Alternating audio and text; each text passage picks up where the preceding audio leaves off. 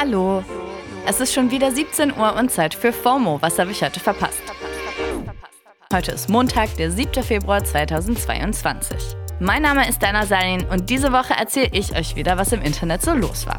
Heute geht es um das Baby der Stunde, die Nummer, die ihr euch alle einspeichern solltet und für welchen schlimmen Fehler man sich gerade bei der Welt entschuldigen musste. Ist doch schön, wenn man die Woche mit netten News eröffnen kann. Mega-Influencerin Kylie Jenner und Rapper Travis Scott haben Baby Nummer 2 bekommen. Es ist zumindest für uns noch namenlos und generell hat Kylie noch nicht so viele Infos durchsickern lassen. Sie hat gerade nur ein Schwarz-Weiß-Foto von einer Babyhand auf Instagram gepostet, die von einer anderen Hand gehalten wird, mit der Caption 2222. Also ich schätze mal das Geburtsdatum. Und ein blaues Herz dahinter. Der Post hat jetzt schon über 17 Millionen Likes und viele aus dem Jenner Kardashian Clan of Fame und viele andere Promis sagen erstmal Glückwunsch in den Kommentaren. Und weil das Herz blau ist, wird natürlich wild über das Geschlecht des Kindes spekuliert. Also erstmal ist diese ganze Pink- und Blau-Geschichte so last century, Leute. Und 2022 sollte ja auch mal langsam angekommen sein, dass das biologische Geschlecht sowieso erstmal nichts heißen muss.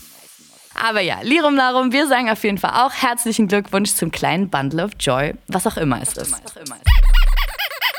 Zu einem aufgeklärteren 2022 will auch eine Studentin aus Freiburg beitragen. Ich weiß nicht, wie es euch ging, aber der Name Noah war dieses Wochenende ganz schön präsent in meinen Feeds. Noah ist ein bewusst genderneutraler Name und vor allem eine Telefonnummer, die man jetzt Leuten geben kann, denen man beides eigentlich lieber nicht verraten möchte. Wenn diese Nummer dann kontaktiert wird, bekommt die Person eine automatische Nachricht. Hey, hier ist Noah. Eine Person hat sich nicht wohlgefühlt und dir deswegen diese Nummer gegeben. Es wird auch direkt ein Link zur Webseite von Noah mitgeschickt, auf der man dann viele Tipps dazu findet, wie man grenzüberschreitendes oder übergriffiges Verhalten in Zukunft vermeiden kann. Die Erfinderin der ganzen Sache sagt, dass es dabei jetzt nicht darum gehen soll, Menschen bloßzustellen und ihnen direkt Belästigung zu unterstellen, sondern dass sie einfach mehr für dieses Thema sensibilisieren möchte. Wann fühlt sich jemand unwohl? Wann werden Grenzen überschritten? Was könnten Anzeichen dafür sein, dass das gerade passiert und wie kann ich der Person dann Raum geben? Infos zu alledem findet ihr auf der Webseite noanruf.de. Die verlinken wir euch auch mal in den Shownotes, natürlich inklusive der Telefonnummer. Und eure Feels zu der Aktion könnt ihr wie immer gerne mit uns teilen unter fomo at spotify.com. Mein Consent dazu habt ihr hiermit. Einige Feels hatten die Menschen auf Twitter auch zum quote-unquote schlimmen Fehler, der der Zeitung Die Welt am Wochenende passiert ist. Chefredakteur Ulf Poschardt hatte einen Meinungsbeitrag für die Welt am Sonntag geschrieben und hat darin gefordert, dass Innenministerin Nancy Faeser sich bitte vom Magazin Antifa distanzieren soll. Für das hat sie nämlich mal einen Gastbeitrag geschrieben. Das Magazin ist von der Vereinigung der Verfolgten des Naziregimes, Bund der Antifaschistinnen und Antifaschisten, und die wurde vom Bayerischen Verfassungsschutz mal als größte linksextremistisch beeinflusste Organisation bezeichnet. Und deswegen findet Poschardt, das geht nicht. Soweit so unüberraschend. In seinem Beitrag schreibt Poschardt auch, dass unbescholtene Bundeswehroffiziere wie Marcel Bonert sich von superlinken Aktivistinnen und deren PR-Abteilungen in der ARD in die braune Ecke treiben lassen müssten. Also zumindest schreibt er das in der Printversion. In der digitalen Version des Artikels stand da stattdessen auf einmal was von super Holocaust-Überlebenden und deren PR-Abteilung. Und ja, das kam nicht so richtig gut an. Das Thema wurde von etlichen Medien aufgegriffen. Hashtag Poschardt war in den Trends und generell ging es auf Twitter ganz schön ab am Wochenende.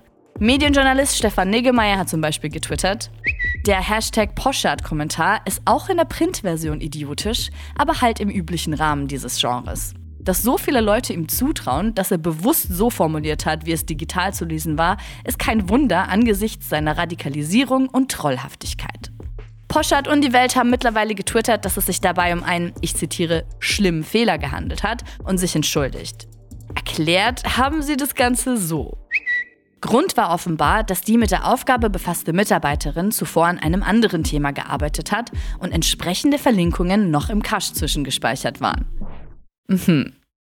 Also, an welchem Thema hat sie vorher gearbeitet, bei dem das Wort Super Holocaust-Überlebende vorgekommen ist? Der Artikel wurde mittlerweile übrigens auch online korrigiert. Satiriker und Poschert Lieblingsfeind Jan Böhmermann war ja einer der ersten, der Twitter auf diesen Fehler aufmerksam gemacht hat. Und für Poscherts Semi-Entschuldigung hat er jetzt nur folgende Worte übrig. Laber nicht. Ja, äh, kann ich doch so stehen lassen, oder? Bitte nicht. Ja, Doch, mache ich jetzt. Das war's für heute auch schon mit FOMO und wir hören uns morgen wieder hier auf Spotify. Schreibt uns doch mal, was euch gerade FOMO gibt an FOMO at spotify.com. FOMO ist eine Produktion von Spotify Studios in Zusammenarbeit mit ACB Stories. Folgt uns auf Spotify.